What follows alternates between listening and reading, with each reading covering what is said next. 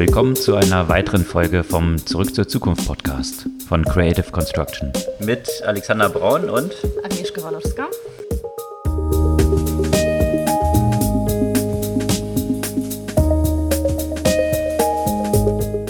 Was gab's Neues letzte Woche?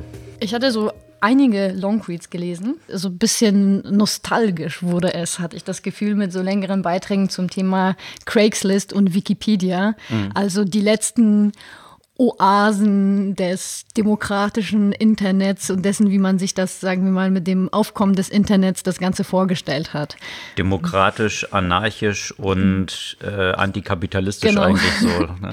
In, beiden, genau. In beiden Jimmy Fällen. Wales oder auch halt hm. äh, Craig Newmark. Exakt. Und, äh, und was so ein bisschen so draus, draus geworden ist, ne? mit das, was eben angefangen hat als jeder kann seine Meinung äußern, jeder kann partizipieren. Das wird alles in dieser Richtung verändern zu den großen Tech-Konzernen mit äh, Facebook, Google. Ja, die doch nicht mehr ganz so als so super demokratisch und vor allem nicht als antikapitalistisch wahrgenommen werden. Ja, und sogar das Motto Don't be evil aus dem Slogan gestrichen haben, genau. was ja bei Google mal so das offizielle Mantra war. Ja, und äh, interessant ja aber auch, äh, dass, dass trotz dessen, trotz dessen, dass Craigslist weiterhin diese Position herbeibehalten hat. Die verkaufen ja quasi auch keine, keine Nutzerdaten und auch keine personalisierte Werbung, sind sie trotzdem hochprofitabel.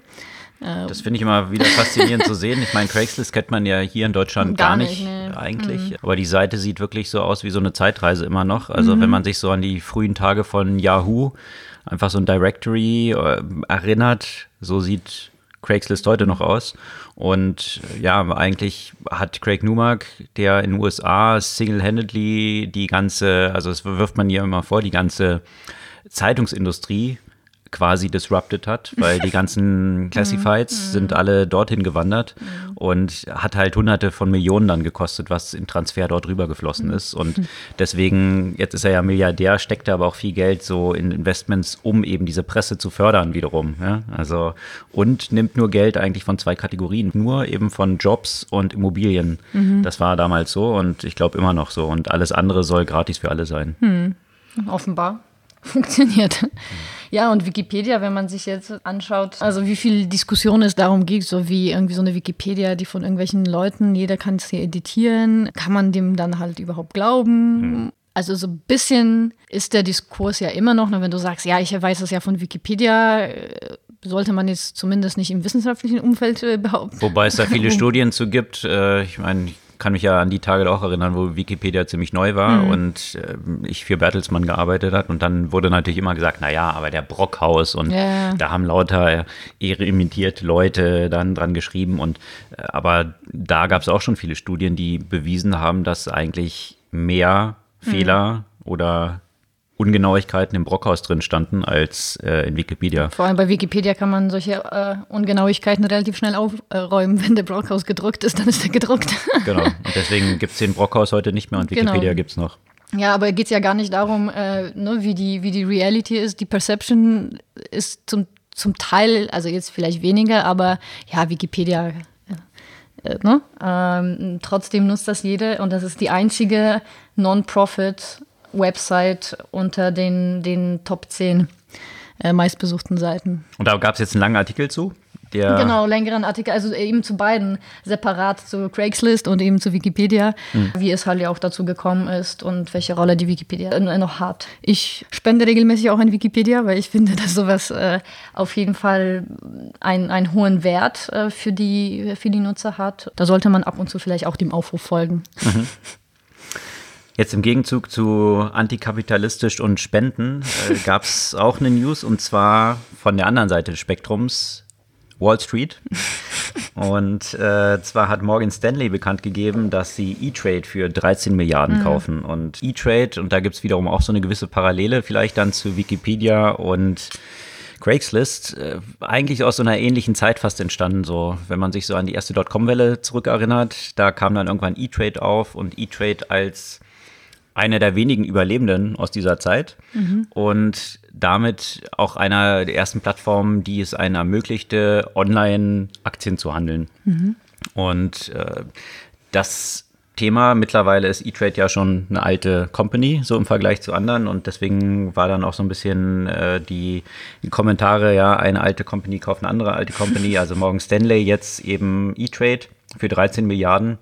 Aber da gibt es eine ganze Menge interessanter Hintergrundstories, was mhm. eigentlich so mehrere Verschiebungen in dem ganzen Investmentbanking, Brokerage-Markt zeigt.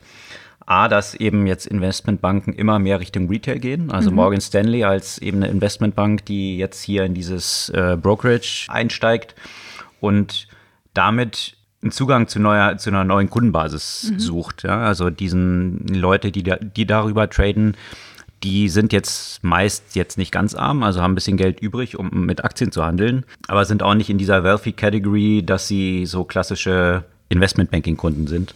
Und äh, da gibt es ja parallel auch eben Goldman Sachs, die natürlich auch immer stärker in diesem Bereich gegangen sind, mit Markus so eine eigene mm, Sache gestartet haben, mit Apple dann diese Kreditkarte gemeinsam auf die Straße gebracht haben. Und was aber in diesem Umfeld natürlich für richtig viel Druck gesorgt hat, ist dieses Unicorn mit sieben Milliarden jetzt schon bewertet, Robinhood. Mhm. Und die haben dazu geführt, weil sie ja keine Gebühren für diesen Online-Handel verlangen, dass die ganzen Charles Schwab und eben auch jetzt die gekauften E-Trade so unter Druck gekommen sind, dass sie im letzten Jahr bekannt gegeben haben, auch keine Gebühren mehr zu verlangen. Mhm. Und das steckt natürlich auch so ein bisschen hinter diesem Shift. Ja? Und äh, die ganze Geschichte mit Robin Hood entwickelt jetzt auch eben für Deutschland und Europa eine ganze Menge Dynamik, weil jetzt rausgekommen ist, dass eben Robin Hood eben offensichtlich auch nach Deutschland kommen will. Und äh, da gab es eine ganz interessante Anzeige auf Facebook von einer Marktforschungsorganisation, die sich nennt Sherwood Research. Also jeder, der Robin Hood kennt, kennt vielleicht noch den Sherwood Forest, mhm. äh, in dem Robin Hood unterwegs ist. Ist schon lange her, weiß Lange ich her? Ja. ja. Auf jeden Fall äh, konnte man ziemlich schnell eins und eins zusammenzählen, dass mhm. Sherwood Research anscheinend, äh, dass da Robin Hood hinterher steckt. Mhm. Und die haben jetzt hier in Berlin so User Research gemacht, wo man mhm. sich melden konnte, um so ein bisschen besser über den deutschen Markt zu erfahren. Also von daher ist ziemlich klar, Robin Hood scheint hier auf den deutschen Markt zu schielen. Und, und demnächst mal Trade Republic. Trade, Republic, ja, machen, Trade ja. Republic ist ja so der Player hier mhm. im deutschen Markt, die so der Copycat von Robin Hood, Robin Hood eben sind und äh, gebührenfreies oder naja, nicht ganz gebührenfreies, aber pro Trade einfach nur einen Euro, den man zahlen muss äh, anbieten. Robin Hood hat nur so ein paar weitere Vorteile ne, im Moment. Also das Feature-Katalog ist noch ein bisschen breiter und zum Beispiel, dass man ja auch Teile von Aktien kaufen kann, äh, gerade jetzt so bei Aktien von Amazon oder Apple, die irgendwie um die 2000 Euro kosten, mhm. äh, kann ja nicht jeder sofort eine ganze kaufen sozusagen. Genau, und, das äh, hat so zwei, zwei Dimensionen, die Sache. Ja. Also einerseits äh, zeigt es so ein bisschen die Schwierigkeit gleichzeitig auch des Modells, mhm. dass äh, die Leute, die darüber handeln. Also man, man will halt so diesen absoluten Massenmarkt erreichen, mhm. wenn Personen nicht 1000 Euro für eine Aktie ausgeben können. Das wäre für die meisten, wäre es nicht unbedingt der Zielkundenbereich. Nee, so. Nicht. Von daher ist es natürlich spannend, dass sie so einen ganz anderen Markt auftun. Gleichzeitig aber, wenn man sich die Profitabilität dann so anschaut, ist es auch nicht so ein super einfacher Markt. Und äh, da sind natürlich die anderen Broker noch ein bisschen anders unterwegs und müssen auch immer stärker in diese Richtung gehen, nicht nur dieses Trading-Geschäft zu haben, sondern eigentlich mehr eine gesamte Bank zu werden. Das ist wahrscheinlich auch der Druck, hinter dem die so ein bisschen stecken. Und das war dann aber spannend zu sehen, wie du es gerade gesagt hast, Trade Republic, die ja hier so äh, das Pendant auf dem deutschen Markt sind, äh, als diese Ankündigung dann rauskam, dass Morgan Stanley die E-Trade eben übernimmt, sind interessanterweise an einem Tag, wo fast alle Aktien gefallen sind, die Aktien eines kleinen Unternehmens in Deutschland fast 10% gestiegen, und zwar der Sino AG.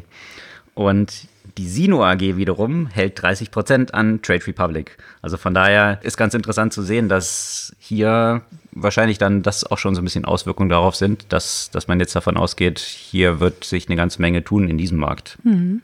Apropos Unicorns. Hast du schon mal von einem Alicorn gehört? Irgendwas, das mit Alibaba zu tun hat und von denen finanziert ist und nee. dann Korn wird? Nee. nee. Okay. Äh, das ist ein geflügeltes pinkes Unicorn. Mhm. Okay, und? genau, und äh, da äh, wieder auch mal ein, ein Long Read. Äh, der Alicorn ist nämlich äh, ein weiblicher Unicorn.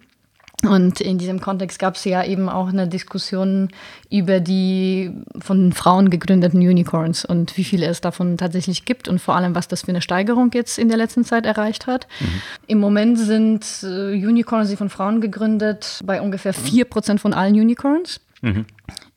Und was interessant ist dabei, haben aber nur 2% des Fundings bekommen.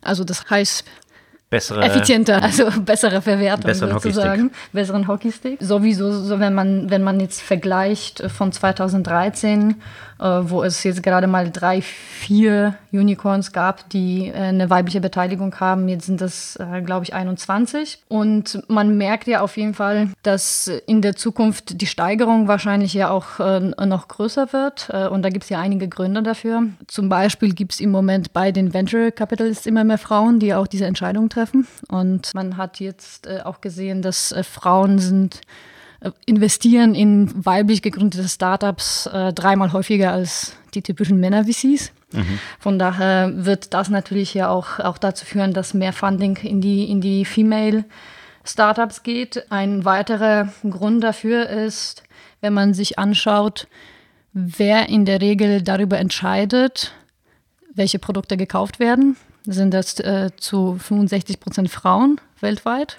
Mhm.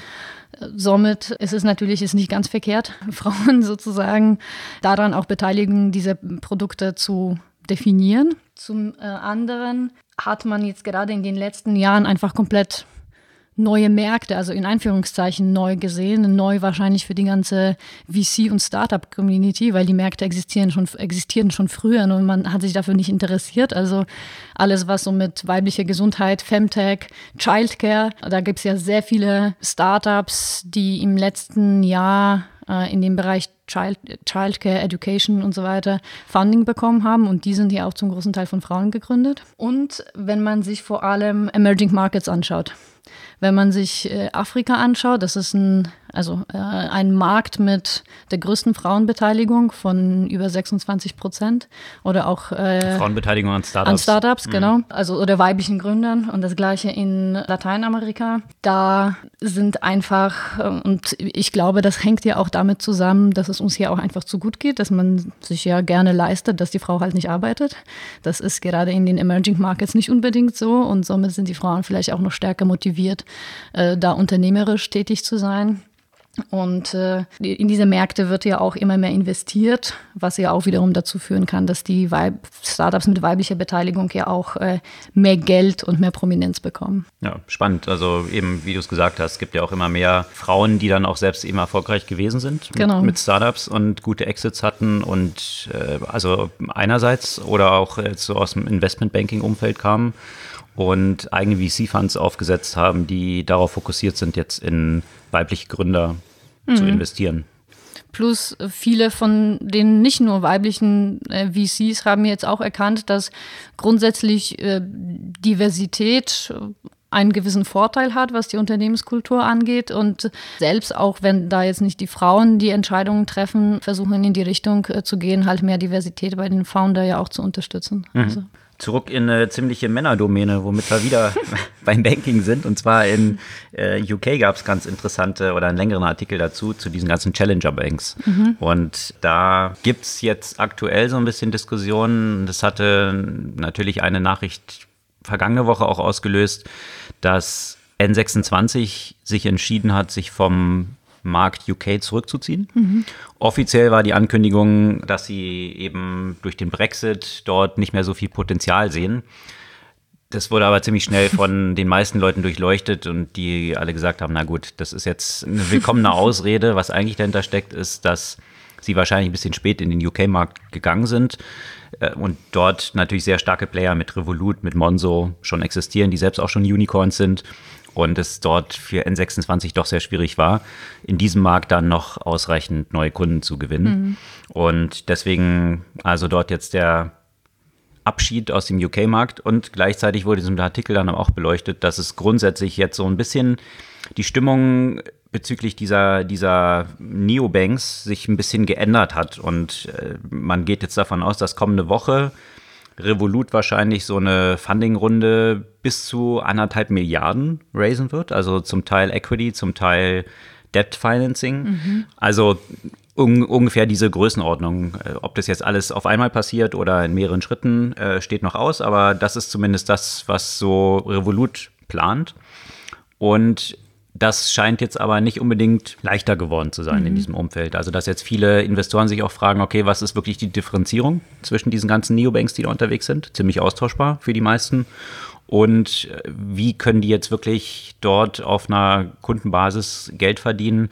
Und äh, das gleiche, was wir vorhin hatten, mit irgendwie so rein Trading-Geschichten mhm. wie jetzt ein Trade Republic oder auch ein Robinhood, die immer weiter eigentlich differenzieren und diversifizieren müssen. Ja? Also immer mehr Bereiche eigentlich übernehmen müssen. Also äh, jetzt eben als Revolut nicht nur so eine Online-Mobile Bank zu sein, sondern halt vielleicht dann auch Trading abzuwickeln mhm. und so weiter. Also das oder Kredite und, und umgekehrt natürlich, mhm. und das könnte den Markt hier sicherlich auch nochmal spannend mhm. machen. Also wer könnte dann so ein Gegenüber sein für vielleicht mal ein Exit von Robinhood oder, oder auch ein Trade Republic, ob die dann von existierenden Banken, also etablierten Playern irgendwie aufgekauft werden, um deren Portfolio irgendwie zu erweitern, also in beide Richtungen, oder eben dann so alleine weitermachen und das ist wahrscheinlich eher unwahrscheinlich.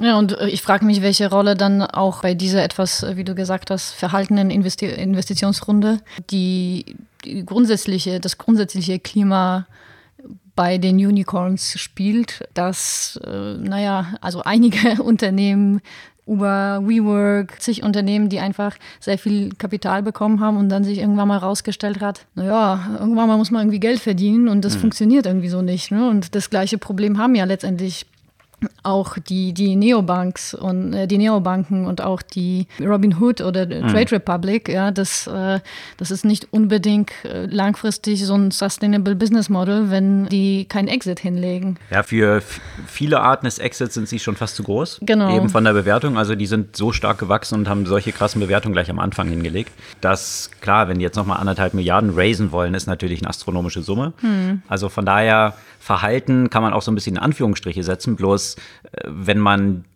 dieses Momentum halten will, dieser starken Zuwächse an der Bewertung, das wird, glaube ich, nach und nach schwieriger, mhm. weil wie du es gesagt hast, irgendwie ja die Zahlen dann auch hinter irgendwie stimmen müssen und auch eine klare Argumentation da sein muss, was die Differenzierung im Markt ist gegenüber ja. den anderen Playern. Ja. Es gab, das hatten wir auch die letzten paar Folgen schon ein paar Mal und äh, ich glaube, das wird uns, so wie es aussieht, noch eine Weile begleiten auch eine ganze Menge News rund um das Coronavirus oder den Coronavirus, der ähm, jetzt tatsächlich auch dazu geführt hat, dass äh, die Zahlen sich auch wirtschaftlich niederschlagen. Mhm. Und zwar ziemlich massiv. Also Apple hat ja da vergangene Woche bereits eine Gewinnwarnung rausgegeben, dass sie gesagt haben, ihre nächsten Quartalszahlen werden sie nicht erreichen. Vor dem Hintergrund, dass natürlich viel von Apple da in China produziert wird, aber auch natürlich der Markt, äh, nicht nur Produktion, sondern halt auch der Absatzmarkt China jetzt so ein bisschen stottert. Das geht bei anderen Playern noch wesentlich tiefer, wenn man sich so die Automobilindustrie anschaut und hier insbesondere Daimler und VW, hm. für die der wichtigste Absatzmarkt für die Autos China mittlerweile oder schon eine ganze Weile ist. Jetzt sind dort Zahlen rausgekommen, dass die Neuwagenverkäufe um 92 Prozent eingebrochen sind. Also 92 Prozent ist ja nicht mal so ein marginaler Shift, sondern ist ein kompletter Zusammenbruch des Marktes. Und das vor dem Hintergrund, dass Daimler und VW sowieso in der letzten Zeit immer mal wieder äh, mit schlechten Zahlen zu kämpfen hatten und äh, das jetzt noch obendrauf, bin ich mal gespannt, wie sich das dort entwickelt, mhm. weil das natürlich schon ein dramatischer Einbruch ist. Und das scheint jetzt zum Ende der vergangenen Woche auch so ein bisschen auf die Börsen durchgeschlagen zu haben, die ja einen unglaublichen Run seit Monaten haben. Und jetzt äh, die stärksten Verluste jetzt seit äh, einzelner Unternehmen so in den letzten paar Monaten erlitten haben. Gerade solche Unternehmen, die eine starke Exposure Richtung China haben. Also mhm. Also zum Beispiel solche Chip-Produzenten, Nvidia, mhm. solche Themen, äh, wo die Aber Investoren. Auch Apple, ne? Die ja, jetzt zum Beispiel auch dort relativ viel, also sowohl produzieren als auch verkaufen. Ne? Eben, ja klar. Ja. Vor dem Hintergrund von einer Gewinnwarnung ist klar, dass dann äh, mhm. davon ausgehen, dass, dass der Impact für die ziemlich groß sein könnte. Und äh, da scheinen jetzt viele Investoren doch so ein bisschen die Risiken anders einzuschätzen. Und zu Beginn so ein bisschen mehr auf Sicherheit zu gehen. Mhm. Und aus diesen Titeln, die eine starke China-Exposure und wir haben ja dann letzte Woche dann auch irgendwie Schlagzeilen gehabt mit Südkorea, mit Iran. Mhm. Also es scheint so noch nicht ganz unter Kontrolle zu sein, die, die, ganze Thematik. Man weiß nicht, wie sie entwickelt oder irgendwelche Unruhen, die es in der Ukraine gegeben hat, wo Corona, man weiß noch nicht, ob Infizierte, aber zumindest unter Quarantäne stehenden einreisten und dann die Busse mit Steinen beworfen wurden. Also es ist so ein bisschen äh, apokalyptische Zustände, äh, Zustände mhm. die es da irgendwie so annimmt. Ja, also mhm. das sind ukrainische Staatsbürger, die dann von ihren eigenen Staatsbürgern. Also von daher, man weiß noch nicht, äh, wie sich die ganze Geschichte dort entwickeln wird. Mhm. Klar scheint immer mehr zu werden, dass der wirtschaftliche Impact sicherlich auch relativ groß sein wird. Mhm. Immer größer wird der wirtschaftliche Impact von was ganz anderem. Und zwar auch ein paar interessante Beiträge zum Thema No-Code und Low-Code-Software.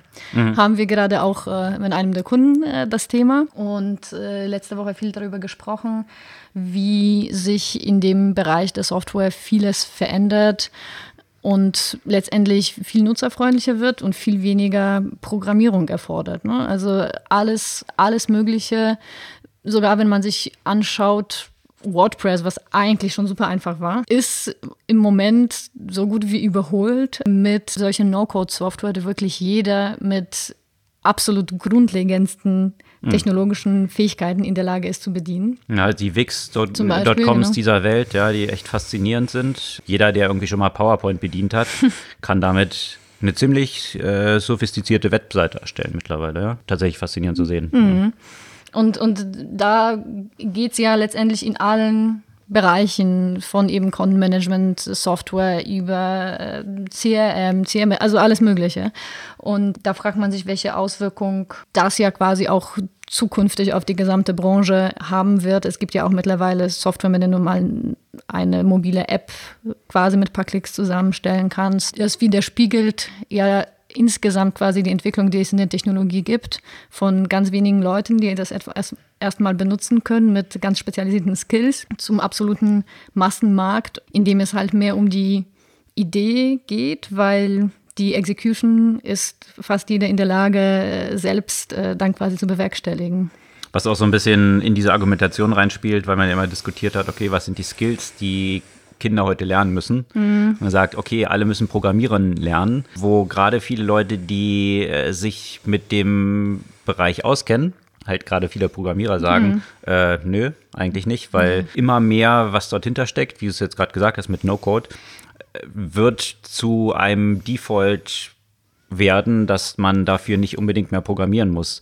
Also das Programmieren sich selbst auch automatisiert und äh, AI und all diese Themen, die in die Richtung mhm. spielen, haben wir ja auch schon ein paar Mal äh, drüber gesprochen. Aber ähm, klar, im Kern wird es Programmierer benötigen, die erstmal diese Grundlagen schaffen und überhaupt diese Tools schaffen, dass das dann irgendwie möglich wird.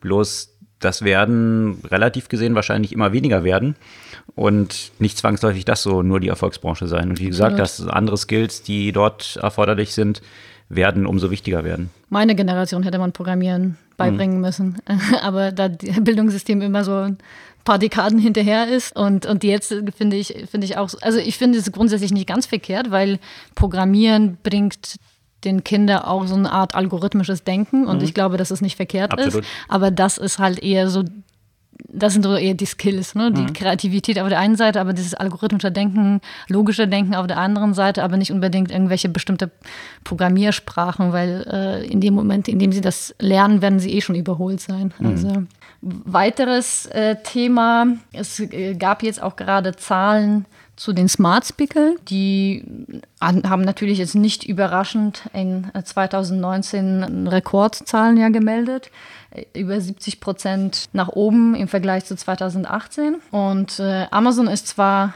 weiter vorne, Allerdings hat deren Anteil deutlich gesunken. Und vor allem zuständig äh, sind dafür die chinesischen Hersteller, die einen, äh, einen relevanten Marktanteil im Moment äh, haben. Hauptsächlich in China heißen. dann? Ja, äh, genau, in der, hauptsächlich in China. Okay. Ja, genau, hauptsächlich mhm. in China. Also die waren jetzt auch, was die Sprachtechnologie und, äh, und den Funktionsumfang, wenn man sich die angeguckt hat, einfach äh, sogar Echo ziemlich überlegen. Mhm. Und von Anfang an integriert auf allen möglichen Geräten. Also das, was mhm. Amazon jetzt eigentlich letztes Jahr gemacht hat, das haben einige der chinesischen Hersteller schon sofort drin gehabt, aber eben nur für Chinesisch. Mhm. Deswegen sind die Märkte, weil es ja auch hier so stark eben um Sprache geht, kann man das nicht ganz so einfach übertragen. Und da hat man ja schon diesen relativ klare äh, Separierung zwischen den äh, Googles und Amazons, die primär in dem eng äh, englischsprachigen Raum, aber auch in Europa aktiv sind und den chinesischen, die eigentlich nur in China aktiv sind. Mhm. Ja, in China, ich meine, wenn man dort mal diese Bedeutung von einer App alleine, WeChat, hm. sich anschaut, die ja so eine enorme Verbreitung hat, dann Klar, kann man sich natürlich hier auch anschauen und sagen, okay, WhatsApp hat auch in der westlichen Welt eine super Verbreitung. Bloß die Integration in sämtliche Prozesse des Lebens ist bei WeChat natürlich viel größer, Absolut, weil ja. WeChat die Plattform für alles ist. Mhm. Da kann man Gemüse drüber kaufen und sämtliche Realwelt-Transaktionen laufen auch darüber. Das ist de facto das chinesische Pendant zu WWW. Ja, genau. Zum alles, Internet. Alles, was dort. das ja. ist Internet, das ist das chinesische Internet. Und das Internet in China ist halt mobil mhm. und äh, das mobile Internet ist WeChat genau. quasi. Und von daher ist es natürlich dort in diesem Chat-Dialog auch wesentlich näher schon, mhm. dass du eben solche Agents hast, wie jetzt irgendwie Smart Speaker. Das mhm. muss ja eben nicht nur, wie es jetzt in der westlichen Welt zunächst mal gestartet wurde, irgendwie diese Hardware sein. Mhm. Und dann kommt man den nächsten Schritt, wie du gesagt hast, dazu, dass man sagt, okay, jetzt sollen die eigentlich die Technologie dahinter oder die, die es ermöglicht, soll auf allen Devices leben das war von in China, glaube ich, eben umgekehrt, umgekehrt. von, von mhm. dem Approach, ja, weil sowieso diese Apps mhm. schon existierten und da dann irgendwie die Interaktion schon existieren musste. Wobei de facto war es ja in, in der westlichen Welt ja auch umgekehrt, ne? weil der erste war ja Apple mit Siri, was ja auf den Smartphones halt lief. Klar. Das allerdings sich nicht durchgesetzt hat und weiterhin, die haben nur nicht mal 5% Anteil an den ganzen Markt. Also, ja, äh, Siri ist ja auch, vorsichtig zu sagen, hatte einen schwierigen Start gehabt. Sagen wir es mal so. Genau. genau. Ja. Aus verschiedensten Gründen. Da mhm. kommen wir mhm. wieder zu Chatbots und solchen Themen. Einen schwierigen Start oder eigentlich einen guten Start mit vielen Schwierigkeiten unterwegs hatte Tesla natürlich. Und da gab es jetzt einen sehr spannenden Artikel. Äh, du meinst in, Tesla in Deutschland gerade, oder? Nee? Okay. Überhaupt, ja. ja. Mhm. Also Tesla hat natürlich eine krasse Erfolgsstory hingelegt, mhm. aber natürlich auch äh, so stark, wie die skaliert haben, natürlich auch eine ziemlich bumpy Ride gewesen. Und aktuell sieht es natürlich super aus. Alles, alles super. Aktienkurse kräftig nach oben, verdreifacht in den letzten paar Monaten. Und jetzt in Deutschland oder in Berlin, um, Umland von Berlin, wird jetzt eine Fabrik ja gebaut und sofort äh, gibt es Proteste natürlich. Gab natürlich Proteste, wurde erstmal, also gestoppt, ja. Wo sogar jetzt die Grünen gesagt haben, das ist Quatsch, das zu stoppen, ja, weil dort ein ein Kiefernwäldchen, was eigentlich eben Nutzholz dort aufgestellt worden ist, war sowieso Ziel war abzuholzen, um eben Holz zu haben. Äh, das wird jetzt von Tesla auf diesem Gelände eben abgeholzt und dann wurde Einspruch erhoben und ähm, gut, ist alles eine Randnotiz. Hm. Jetzt darf Tesla weitermachen. Die Fabrik soll also gebaut werden. Und was aber eigentlich spannend war, war eine Analyse, die eine ähm, japanische Magazin vorgenommen hat, die einen Tesla komplett auseinandergebaut haben, wie auch jeder deutsche Automobilhersteller schon mhm. mal gemacht hat und dann immer um die Ecke kam und sagt, ja, aber das Spaltmaß ist nicht so gut. Die sind zu einer anderen Erkenntnis gekommen, und zwar den Mikrocomputer, der dort drin verbaut ist. Mhm. Äh, der besteht äh, komplett aus Komponenten, die nur von Tesla in-house gebaut worden sind. Mhm. Und klassische Automobilingenieure haben sich das angeschaut und gesagt, das ist was, was sie nie bauen könnten. Mhm. Und das war eine ganz interessante Erkenntnis, die gesagt haben, okay, damit ist Tesla den klassischen Automobilherstellern zumindest sechs Jahre voraus. Und das sind quasi in Technologie Lichtjahre. Das sind Lichtjahre und vor allem die Schwierigkeit ist auch, selbst wenn die klassischen Automobilhersteller diesen Vorsprung einholen wollten, scheint es sehr schwierig zu sein, weil die Wertschöpfungsketten mhm. eben extrem verzahnt sind. Also sehr viel, was in so einem Mercedes, VW, BMW drinsteckt, das ist ja nicht jetzt von Mercedes, BMW und VW hergestellt, sondern du hast ein riesiges Netzwerk von Zulieferern, die einerseits so ein bisschen den Erfolg von diesen Automobilherstellern ermöglicht haben, weil sie austauschbar gewesen sind zum großen Grad und damit mhm. die Automobilhersteller selbst so einen Wettbewerb dort erzeugen konnten. Damit sind sie aber auch gleichzeitig sehr abhängig geworden von mhm. diesen Zulieferern und auch die bei der Stange zu halten. Und jetzt dieses System umzustellen in ein Inhouse-Entwicklungssystem, das würde wirklich eine komplette Umgestaltung der ganzen Zulieferketten erfordern. Und deswegen so die Erkenntnis dieses Artikels, ist es für, für die klassischen Automobilhersteller so gut wie unmöglich. Mhm.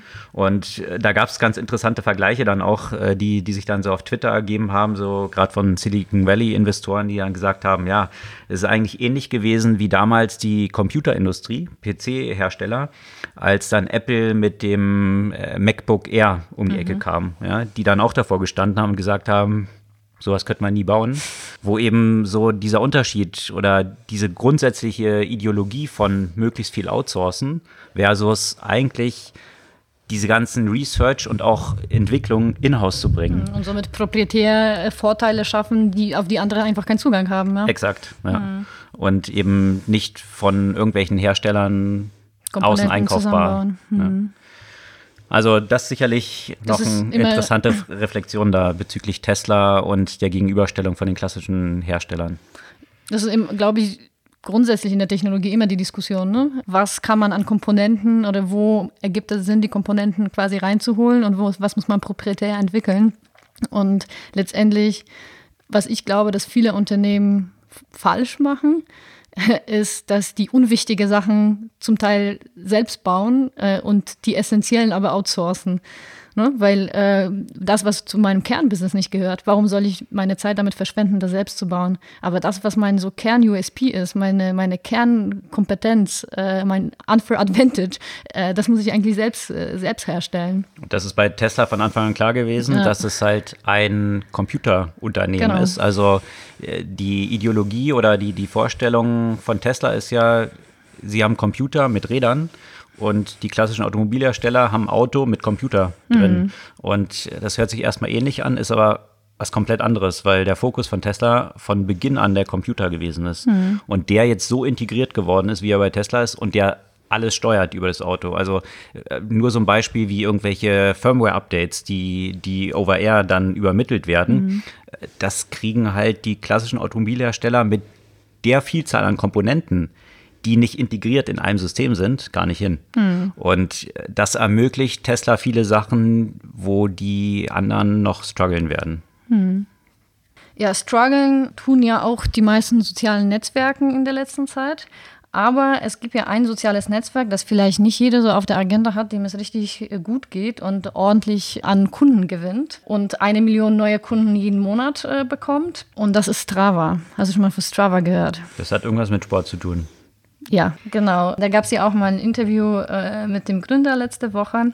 Und das ist schon, also wirklich wahnsinnig populär geworden. Ich muss sagen, ich habe so ein gespaltenes Verhältnis zu diesem sozialen Netzwerk und nutze das ja auch nicht wirklich aktiv, weil ich finde, dass es zum Teil ja auch irgendwie Leuten falsche Reize setzt. Das ist ja auch so ein typischer, pardon my French, aber ein Schwarzvergleich-Netz, äh, Social Network, wo, also perfekt für Männer, äh, bei denen es nur beim Sport darum geht, immer schneller, immer weiter, immer länger, immer mehr davon weil du also, dich ständig mit anderen vergleichen was, was kannst. Was passiert da genau auf dem Netzwerk? Da schert man so seine Ergebnisse. Genau, man was? kann sich so ihre, seine Smartwatches äh, integrieren und dort dann einfach automatisiert werden zum Beispiel alle meine Workouts hoch, hochgeladen. Mhm. Und da kann ich die ganze Zeit meine Zahlen, wie viel habe ich davon gemacht, wie viel davon, wie schnell werde ich jetzt schneller, werde ich jetzt langsamer. Mhm. Da kann ich irgendwelchen Challenges beitreten. Und das ist so das, was mich eigentlich die ganze Zeit ärgert, dass ich die ganze Zeit irgendwelche Challenges empfohlen habe, dass ich mir die ganze Zeit irgendwelche Ziele setzen muss, ja. Mhm.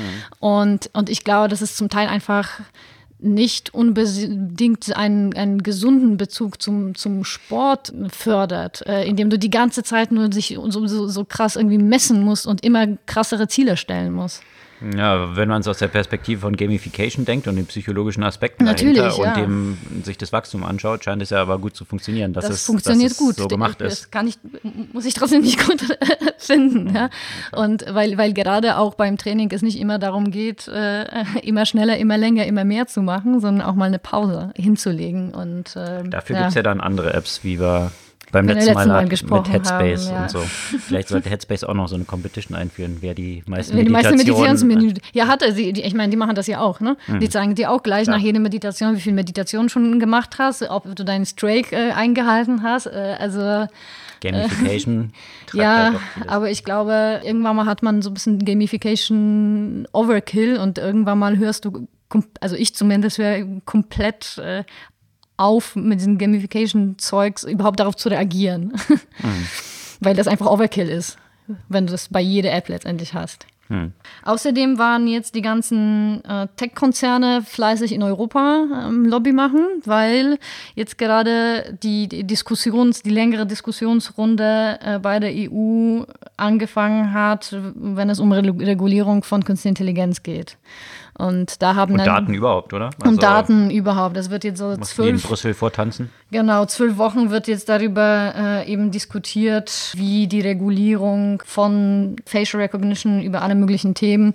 Da gab es ja auch schon eine relativ klare Aussage von der Vestager, äh, dass äh, Facial Recognition nicht GDPR-konform ist. Und natürlich waren alle Sundar Pichai und, äh, und Mark Zuckerberg waren halt eben da und haben ihre Statements da quasi abgegeben und äh, versucht darzustellen, wie sie sich so gerne die Regulierung vorstellen würden. Natürlich bin ich gespannt. Aber das fand ich auch rauskommt. ganz interessant vor diesem Hintergrund, dass wirklich hier die Top of the Top sozusagen mhm. angetanzt sind. Also wenn man sich jetzt wenn ich jetzt so ein bisschen zurückdenke an die ganzen Ermittlungen in den USA, mhm. wo dann viele CEOs von Google zum Beispiel, glaube ich, sehr Platz dann leer geblieben. Mhm. Äh, Mark Zuckerberg ist nicht selber gekommen, haben dort nicht vorgetanzt. Hier jetzt bei Brüssel und, und dem, was in der EU ansteht, äh, scheinen sie die entsprechende Priorität dem einzuräumen und zu sehen, was hier an Regulierung, gerade vor dem Hintergrund, dass viele dieser Regulierungen, die sich dann eigentlich so ein bisschen weltweit auch durchsetzen, mhm. also GDPR angefangen,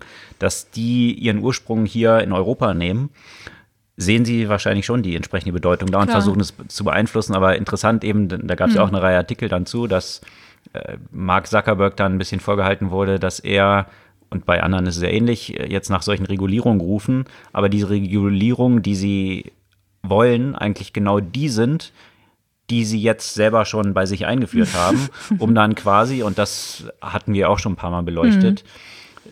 dass viele dieser Regulierungen die eigentlich dazu führen sollten, mehr Wettbewerb zu fördern in diesem Umfeld, eher dazu führen, die etablierten Player weiter zu festigen, weil die natürlich die Ressourcen haben, tatsächlich all diesen Compliances auch gerecht zu werden.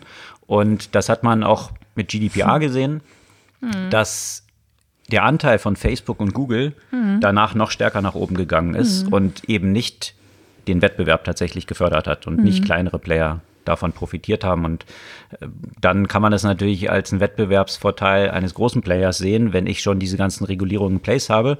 Jetzt sagen, okay, jetzt sollen alle anderen das auch so machen und äh, dann hat man natürlich einen entsprechenden Vorsprung. Ja.